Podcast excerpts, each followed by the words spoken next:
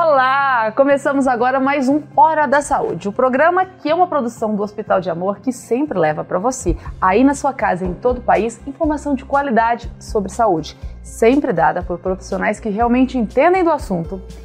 Você já se sentiu emocionalmente exausto?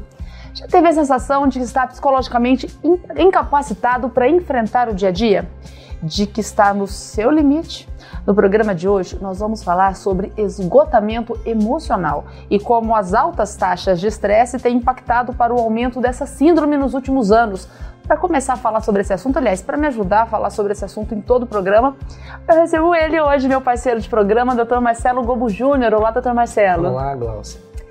Segundo a Organização Mundial de Saúde, doutor Marcelo, o Brasil é o país com a maior taxa de pessoas que sofrem com ansiedade no mundo e o quinto em casos de depressão. De acordo com a International Stress Management Association, o país também ocupa as primeiras posições quando o assunto é estresse e algumas das principais causas são as cobranças diárias e o excesso de atividades, além de pressão psicológica exercida por terceiros. O Brasil, que tem fama de ser um país tão leve, está num grau muito elevado de estresse. Exatamente, Glaucia.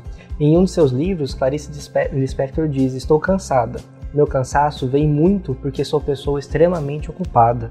Tomo conta do mundo.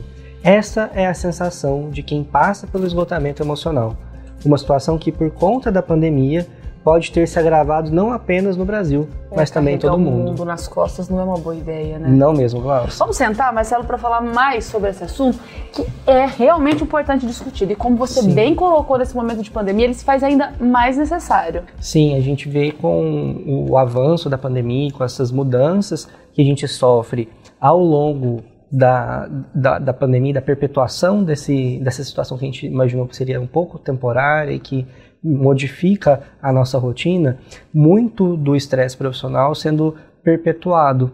E a gente tem situações como a vinda do escritório para dentro de casa como um dos principais fatores de aumento desse estresse, como se a gente não conseguisse se desligar hora nenhuma do trabalho. É, e como a gente já falou sobre isso em programas anteriores, né? Vem o escritório e o escritório se junta, né? Aos afazeres domésticos, aos filhos, ao que seria um momento de lazer. Exatamente, fica difícil a gente separar e entrar em equilíbrio. A gente não consegue, às vezes, colocar exatamente o limite para a hora de trabalhar, para a hora do lazer, para a hora das atividades domésticas.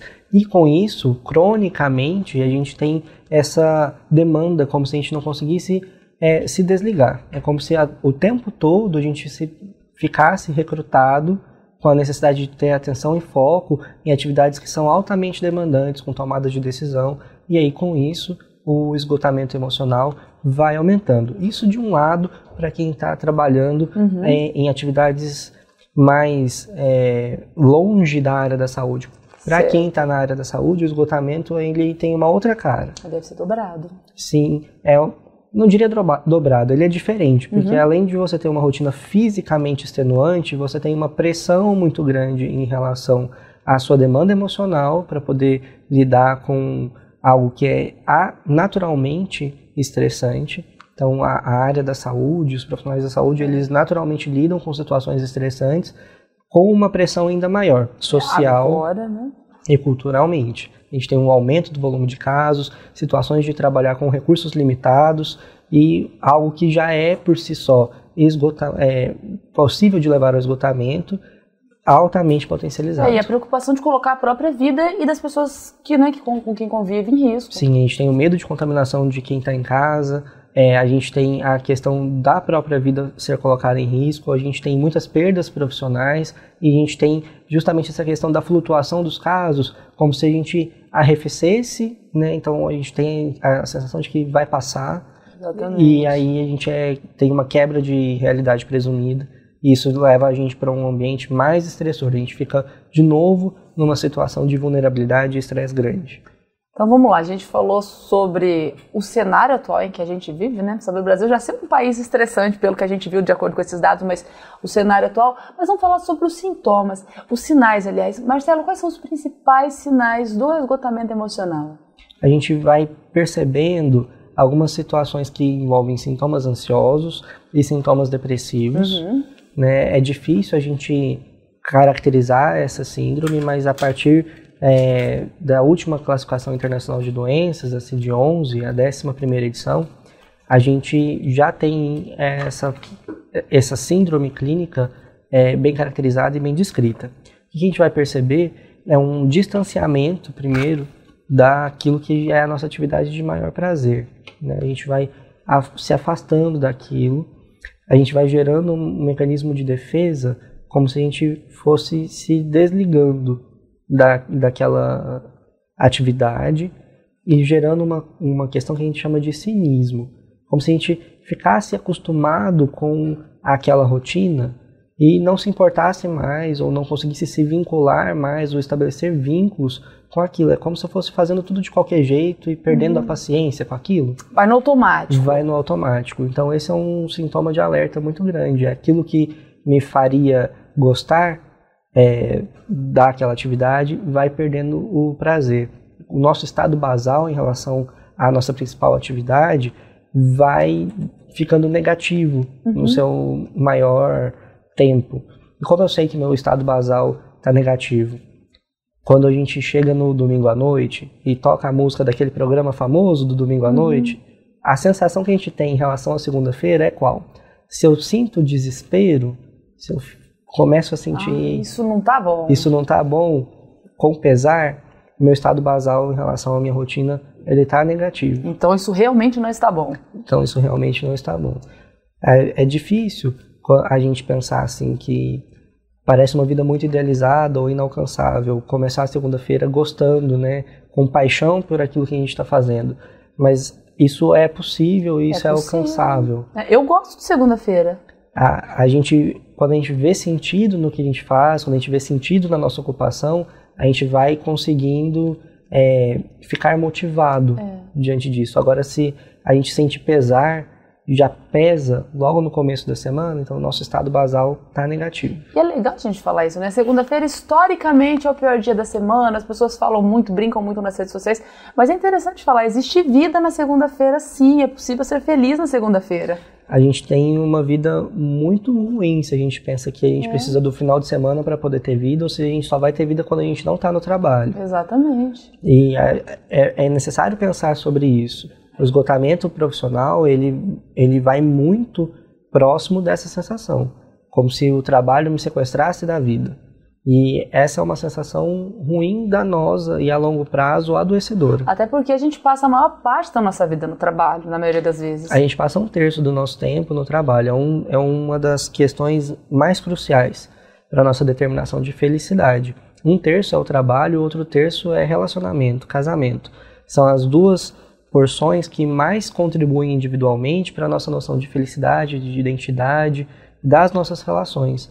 É, é algo constitutivo da nossa noção de sentido, de eu. Então, se a gente não consegue estar tá bem colocado ali, não tem um estado basal interessante em relação a isso, não é motivado, a nossa felicidade vai ser comprometida, a nossa percepção de felicidade vai ser comprometida.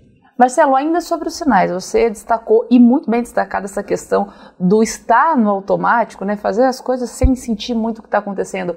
Mas é só estar nesse momento ou é estar nesse momento por um tempo prolongado? Porque eu posso me sentir assim um dia. Sim, é, essa sensação ela é prolongada, ela é crônica, né? Então, superior a duas semanas. E é como a maior parte do meu tempo. Ixi, é duas assim, semanas já não é tanto tempo. Eu fico irritado, com irritabilidade, né? Eu tenho sintomas vegetativos, que a gente fala, são as nossas emoções vinculadas a, ao estado nosso basal, então dificuldade para dormir, perda do apetite, sintomas que vão parecer com a depressão, sintomas que vão parecer com ansiedade. Quando a gente passa por esse período prolongado, cronicamente vinculado a essas emoções, a gente vai se apagando e essa questão de se apagar vai gerando uma indiferença. Junto com a irritabilidade nasce uma indiferença. Então, eu vou ficando indiferente às questões do meu cotidiano que são habitualmente presentes na nossa sensação de prazer e de sentido, de conexão com o nosso entorno. Marcelo, é possível a gente elencar as causas do esgotamento? É, é possível a gente elencar as causas. Primeiro tem que se identificar as causas, como que é isso?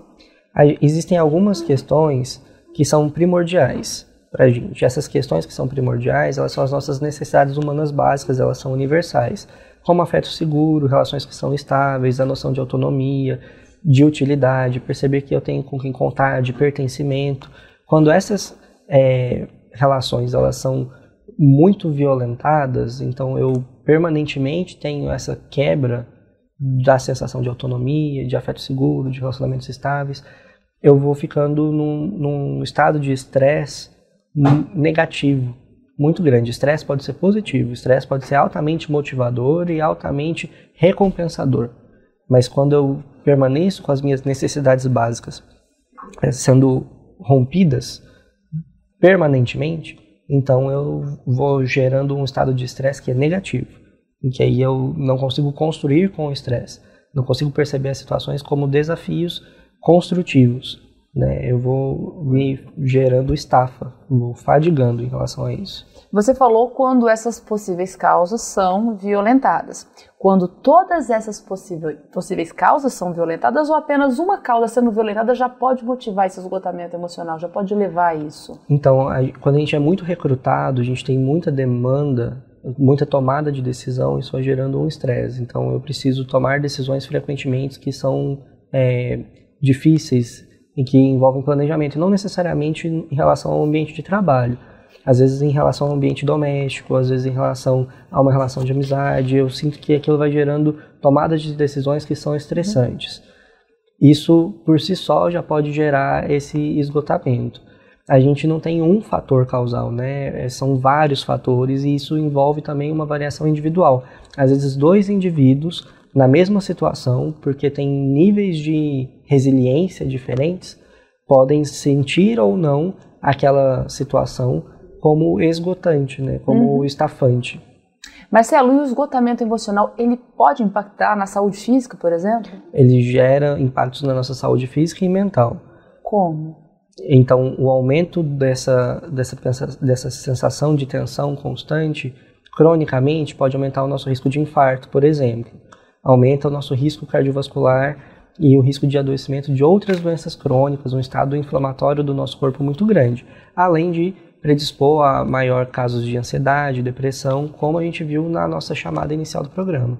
Tá gostando do nosso programa de hoje? O nosso tema é esgotamento emocional. Nesse primeiro bloco nós falamos sobre possíveis causas sobre sinais. E hoje nós estamos em um papo detalhado sobre esgotamento emocional.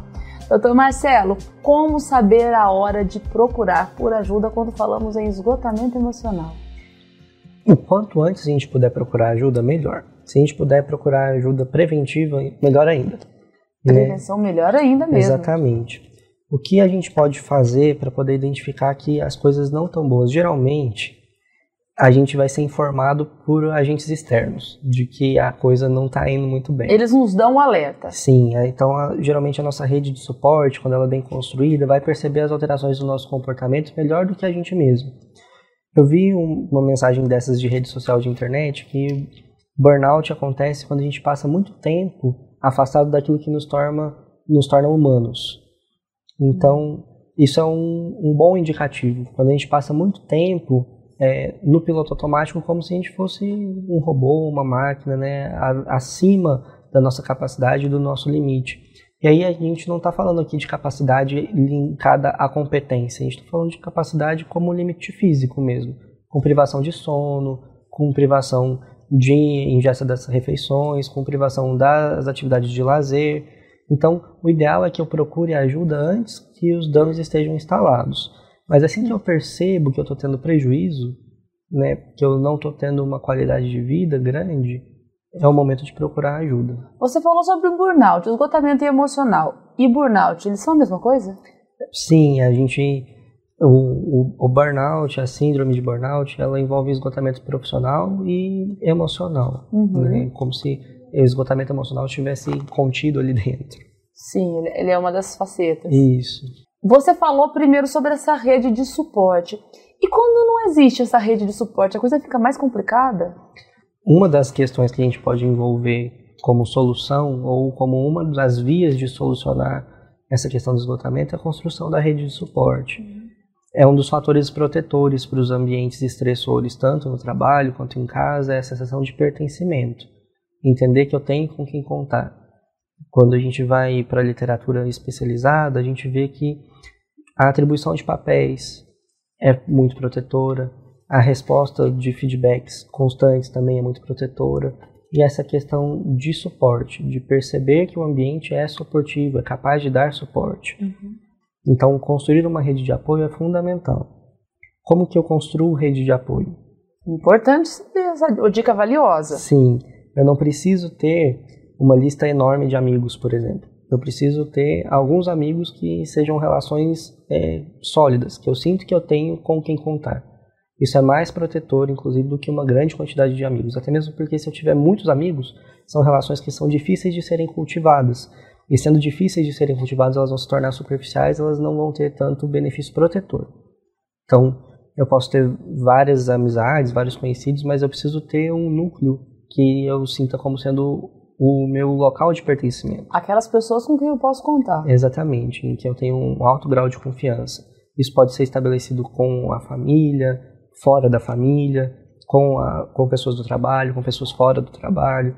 Isso é o, o principal. Eu construir essas relações e manu, manter essas relações.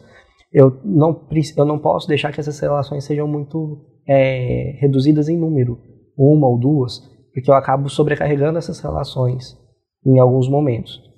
Então eu preciso ter uma quantidade suficiente, né? então cinco, por exemplo, para que eu possa equilibrar essas demandas e ter com quem contar e, e manter essas relações em equilíbrio.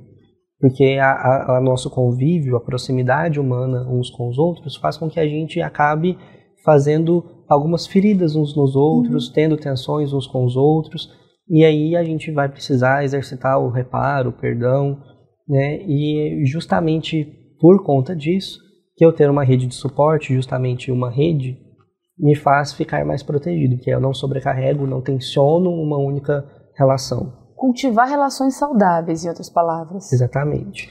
Marcelo, uma pessoa em esgotamento emocional, ela pode destruir esses laços, ela pode destruir relações Sim. e acabar com essa rede? Pode acabar acontecendo o contrário? A fuga da rede é um dos sintomas que, que fazem a gente é, perceber que é hora de procurar ajuda. Inclusive, talvez seja um dos primeiros sintomas que a rede reporta pra gente, né? Então, quando a gente começa a, a se esquivar de estar em contato com pessoas, se esquivar de estar junto das pessoas que nos faziam bem, ou que a gente gostava de estar perto, vai se ficando recluso, geralmente quando a gente tem essas relações que são protetoras, que estão é, cuidando e nos amparando, vai se perceber a nossa ausência, essa falta.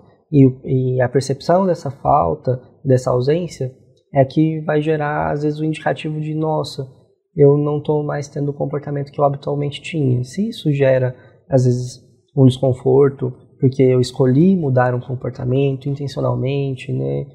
Tudo bem, mas quando eu percebo que é, eu não, não me dei conta daquilo, estou mais recluso, perdi o prazer naquilo, estou fugindo de ter é, contato com essas relações que eu gostava de ter e não coloquei outras relações próximas, né? E às vezes eu posso perder afinidade com determinado grupo e me afinizar com outro grupo, mas é, se eu percebo que eu só estou me isolando, né, e o grupo percebe, sente a minha falta, é o momento de eu me questionar se eu não estou além do, do meu limite ou se eu não estou me dedicando demais a uma determinada atividade que vai gerar essa estafa, esse esgotamento. Marcelo, você falou sobre prevenção do esgotamento emocional. Como prevenir esse esgotamento? É possível? É possível. A gente pode cultivar aquilo que faz a gente gente, né? Aquilo que nos torna humanos. Então, é, focar naquilo que tem valor para a gente e, equilibrar os nossos aspectos de vida. A nossa saúde física, mental, espiritual, financeira, no trabalho, ambiental, nos afetos, passar pelas dimensões da, da saúde e do bem-estar.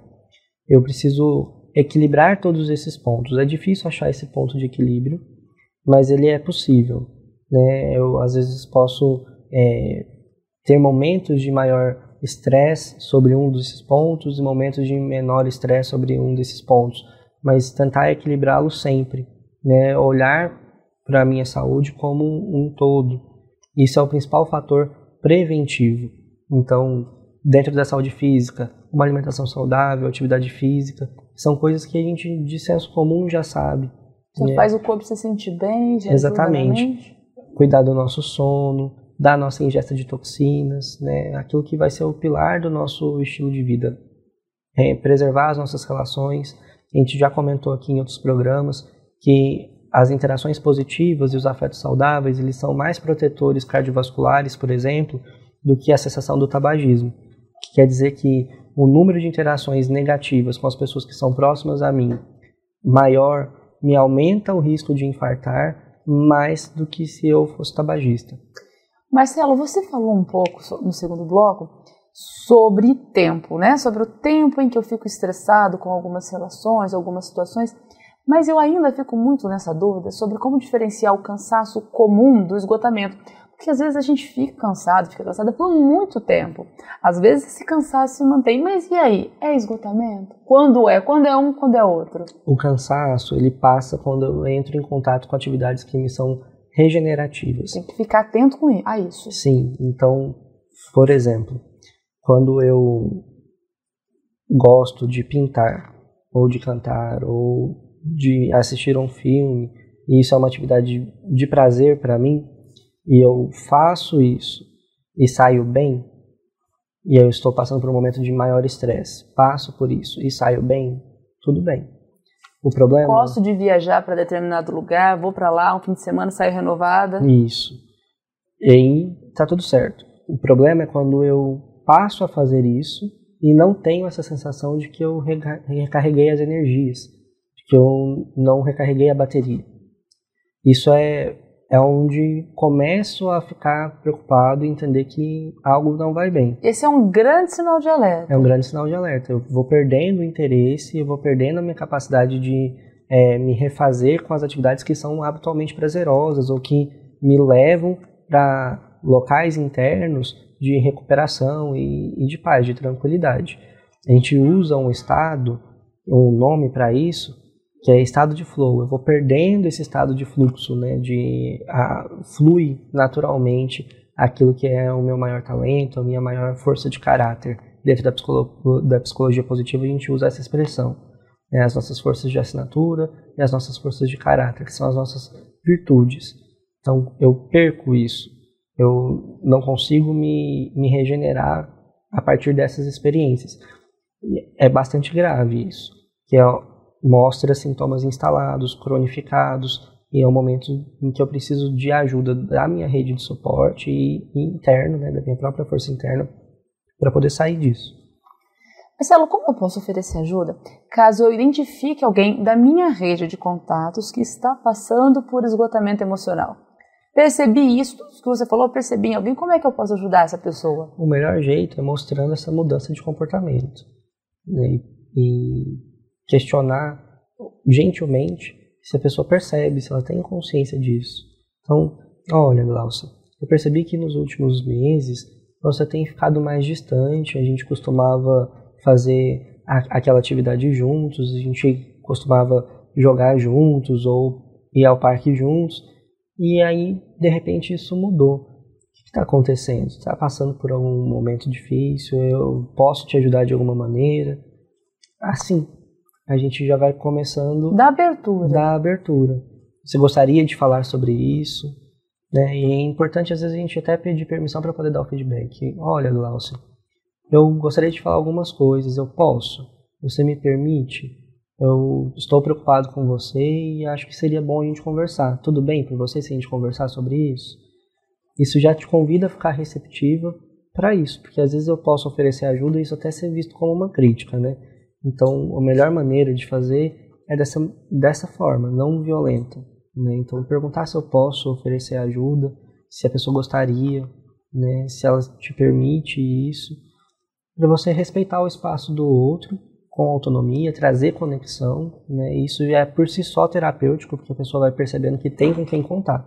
A partir do momento que eu falo sobre isso dessa maneira, eu já estou mostrando que a pessoa tem com quem contar é um dos principais fatores protetores, como a gente já comentou. Ter com quem contar, ter uma rede protetora que realmente ampare a pessoa nesse momento, é, evita que a pessoa procure ajuda profissional? Não. Ou é importante que tenha as duas coisas? São, são funções diferentes, né? enquanto a rede de suporte ela vai te oferecer o espaço para que você exercite e viva aquela experiência e se beneficie, não adoeça, o profissional ele vai te orientar em relação às estratégias para poder alcançar isso. E aí vai depender também do meu grau de lesão por conta desse estresse, desse esgotamento. Às vezes eu vou precisar de ajuda farmacológica, o profissional vai me ajudar com isso. Às vezes eu vou precisar flexibilizar crenças e trabalhar valores porque eu já introjetei muito a minha necessidade de produção e de não merecimento do lazer, por exemplo, ou de me sentir culpado por não estar produzindo ou trabalhando. E aí eu vou precisar da ajuda do profissional para isso.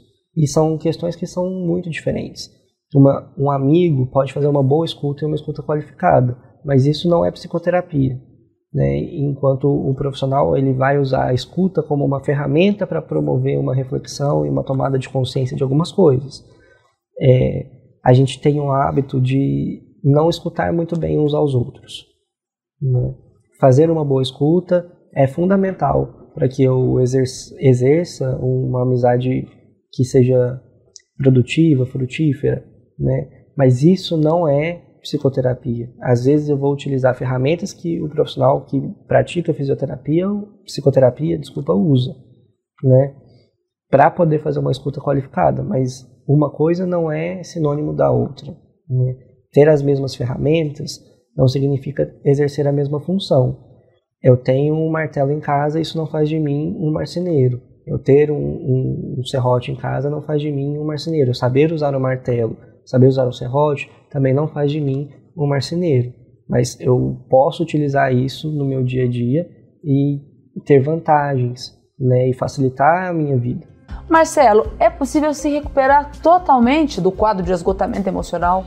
É possível e é possível a gente ter uma vida melhor, inclusive, do que anteriormente ao nosso processo de adoecimento. Então, agora você deu uma ótima notícia. Mas para isso a gente precisa entender o passo a passo, a nossa trajetória, até chegar àquele ponto do esgotamento. A gente não fica é, nesse estado de estafa é, automaticamente. É, nos últimos dois dias aconteceu algum evento que vai ser estressor. Esse tempo é um pouco mais prolongado. Ele vai variar individualmente de acordo com o meu grau de resiliência, o quanto eu consigo suportar o estresse inclusive o quanto eu sou treinado para situações estressantes, mas eu preciso entender qual foi a, a minha maneira para chegar até ali.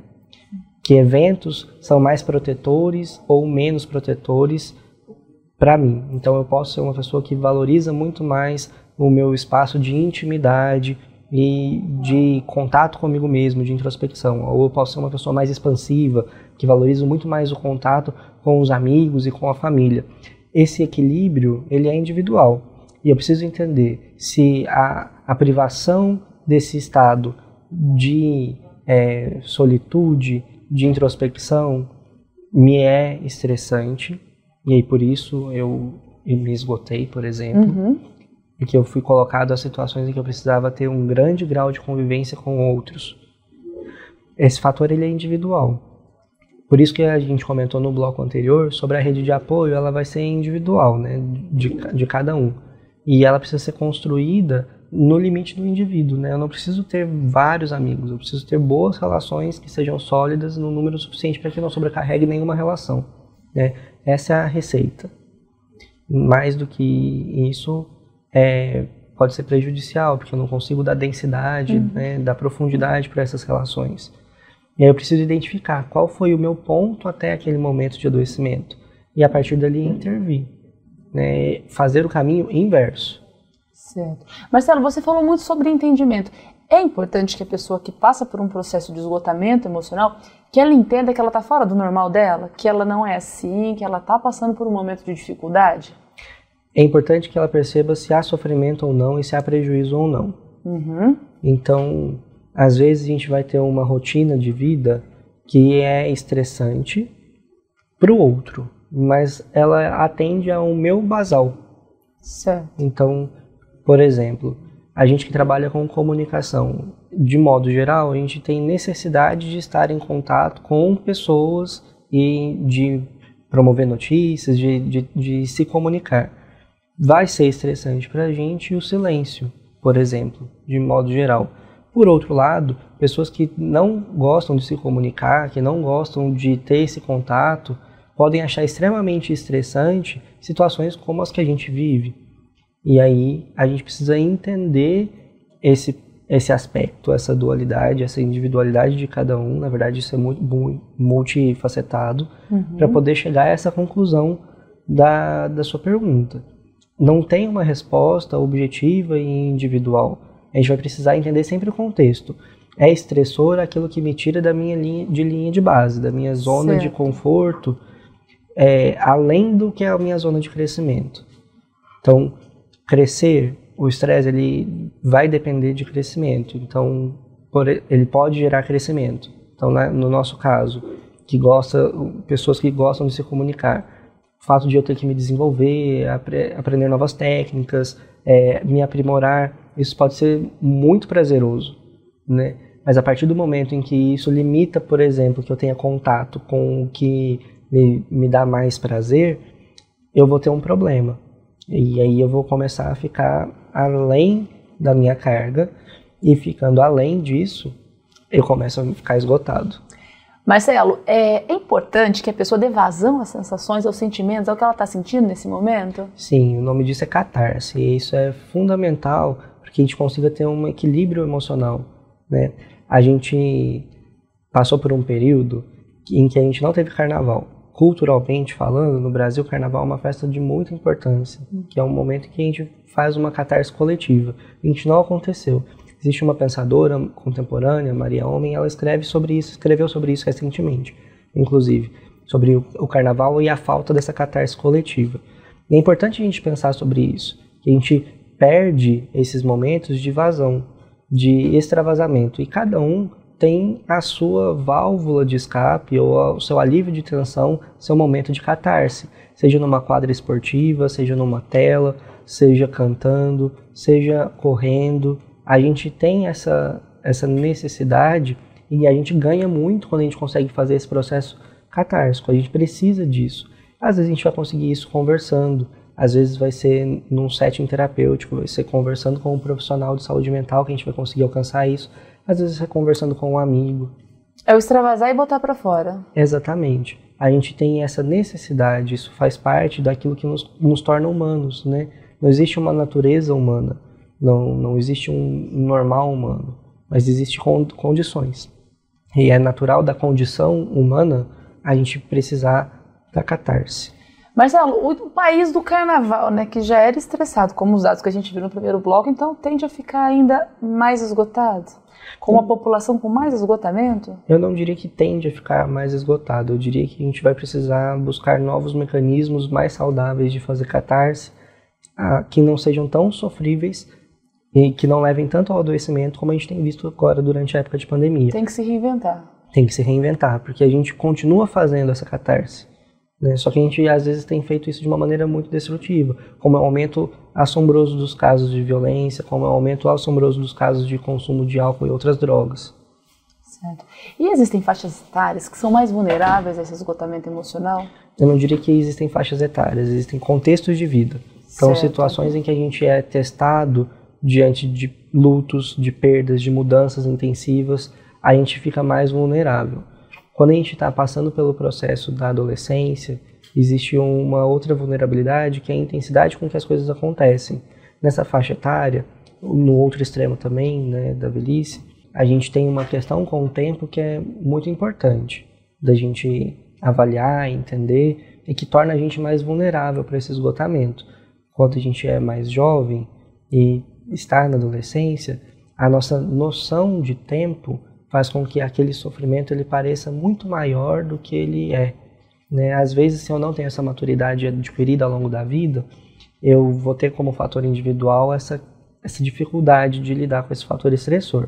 Então, aos meus 30, 40, 50 anos, eu posso estar bem distante da adolescência, mas se eu não desenvolvi essa capacidade lá, né, não desenvolvi essa habilidade, ou não aprendi a lidar com essa situação estressora, quando eu tiver essa idade, eu ainda vou passar pelo mesmo processo de uhum. entender ou de criar essa mentalidade muito fixa, como se aquela situação estressora, aquele evento, ele fosse perdurar por muito mais tempo do que ele de fato dura. E aí pode fazer um estrago na, na, na saúde física, na saúde emocional do indivíduo? Sim, tanto na saúde emocional quanto na saúde física.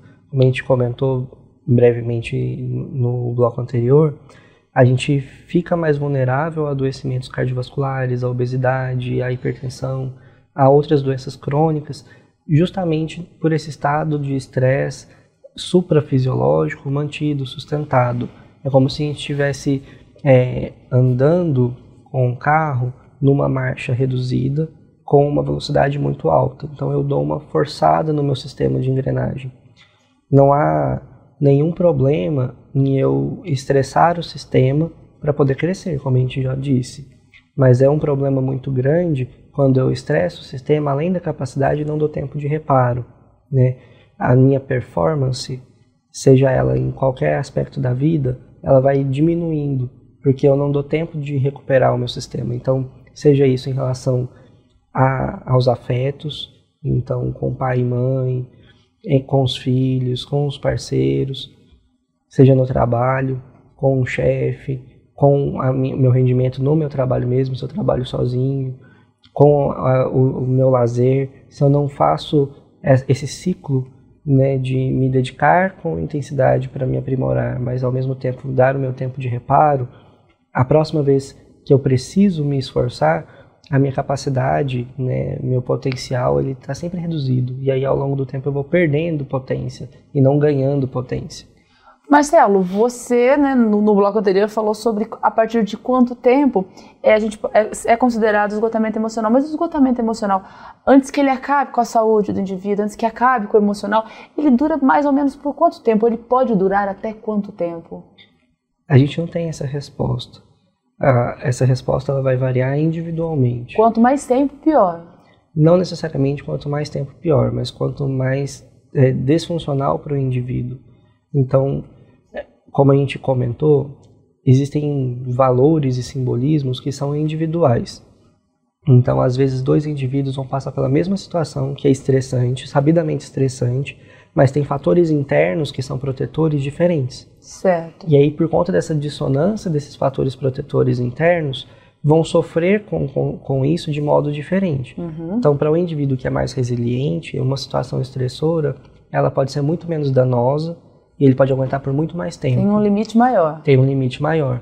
Então, a resposta não está no tempo, está no funcionamento interno. Quanto maior o meu nível de resiliência, mais eu consigo me adaptar a esse evento estressor, a essa adversidade, independente do tempo e superar as consequências negativas disso. Marcelo, eu posso conseguir ajuda para o esgotamento emocional pelo Sistema Único de Saúde? Pode. Nas unidades básicas de saúde, por exemplo, você pode procurar ajuda, dizer sobre o que você está passando e os profissionais dali vão conseguir te acolher, fazer escuta qualificada, que é um dos principais pontos, entender a sua rede de suporte, aplicar é, os princípios da clínica ampliada, ser centrados na pessoa e encontrar uma solução que seja individual. Às vezes eu não vou precisar de terapia, às vezes eu vou precisar de encontrar aquilo que é o meu processo de catarse. Uhum. E o profissional que está ali na unidade básica de saúde vai conseguir ajudar nisso. Às vezes o processo vai gerar sintomas e prejuízos em que eu vou precisar de um processo de psicoterapia ou às vezes de uma intervenção farmacológica.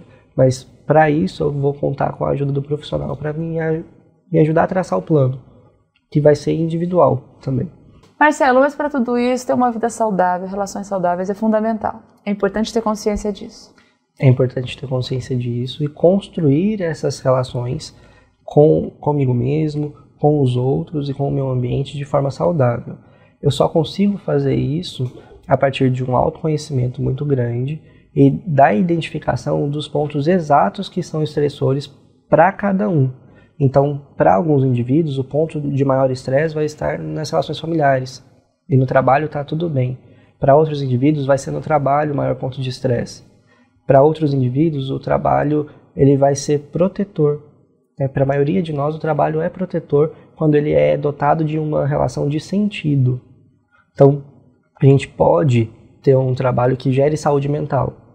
O que acontece é que a maior parte das vezes, às vezes a gente é levado para esse trabalho, para esse local, de uma maneira tão arrastada, tão forçada, que aquilo que poderia ser um mecanismo protetor em relação à minha saúde mental, em relação ao meu esgotamento profissional, vira um fator adoecedor, um fator causador de problemas. O trabalho ele pode ser protetor. Um terço da nossa vida está ali. Um terço da nossa energia, do, no, do que vai constituir a nossa identidade, da nossa felicidade, está ali. E isso pode ser algo que nos proteja, não precisa ser sofrido. Marcelo, obrigada mais uma vez por compartilhar conosco tanto conhecimento, tanta informação. É sempre um prazer, Glaucio, é sempre um prazer poder estar com quem está aí em casa nos assistindo, compartilhando essas informações com qualidade e tentando promover reflexão e tentar fazer a diferença. Né? É, com certeza faz toda a diferença na vida de muita gente. Espero que você tenha gostado, tenha aproveitado. Ficou com dúvida em relação a algum ponto desse programa? Vai lá, youtube.com.br Hospital de Amor, assiste novamente. Vai lá, compartilhe também com quem você quiser. A gente se encontra em um próximo Hora da Saúde. Até mais!